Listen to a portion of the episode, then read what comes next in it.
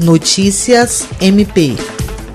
O Ministério Público do Estado do Acre, por intermédio da Promotoria Especializada de Defesa da Saúde, celebrou na última quinta-feira, 24 de dezembro, termo de ajustamento de conduta com o Marcelos Bar e Restaurante, visando a adequação do estabelecimento às regras sanitárias da Covid-19. O TAC foi proposto pelo MPAC em razão da constatação, por meio das redes sociais, de vídeos indicando o flagrante de desacordo com os protocolos sanitários formulados por meio do decreto 627 2020 pelo BAR no final de semana anterior à assinatura do documento. Entre eles, os disciplinamentos de evitar aglomerações e limitar a quantidade de pessoas na área de circulação no local. Ao longo do mês de dezembro, outros estabelecimentos que descumpriram as medidas firmaram acordos semelhantes com o MP Acreano, evitando a propositura de ação judicial. Jean Oliveira, para a Agência de Notícias do Ministério Público do Estado do Acre.